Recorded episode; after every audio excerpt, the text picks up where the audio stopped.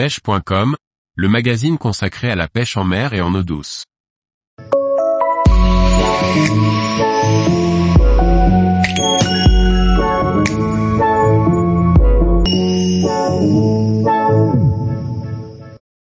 Pêche du lieu jaune, pêcher à gratter pour viser le lieu au fond. Par Guillaume Fourier. Lorsque les carnassiers sont tapis sur le fond, ils sont difficiles à atteindre avec les animations de grande amplitude. La pêche à gratter est alors une excellente technique pour déloger les lieux jaunes.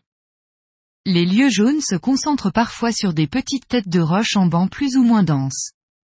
Selon les marées, ils sont très actifs décollés du fond ou posés derrière les roches à même le fond. Dans ce dernier cas, il faut passer le fond au peigne fin grâce à la technique dite pêche à gratter.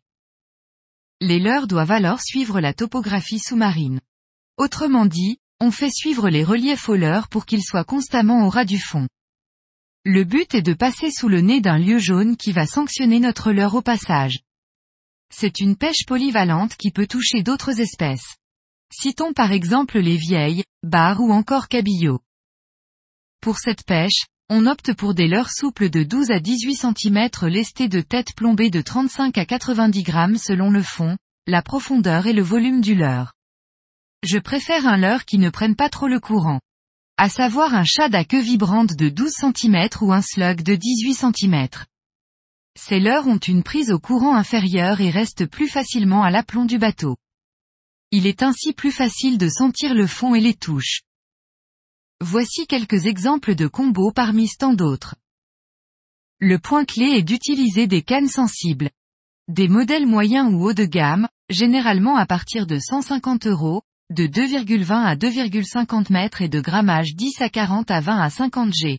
C'est une généralité, il faut tenter de s'en rapprocher. L'action de la canne doit être rapide. Il faut chercher un modèle très sensible. La tresse est entre 0,14 et 0,16 mm de diamètre.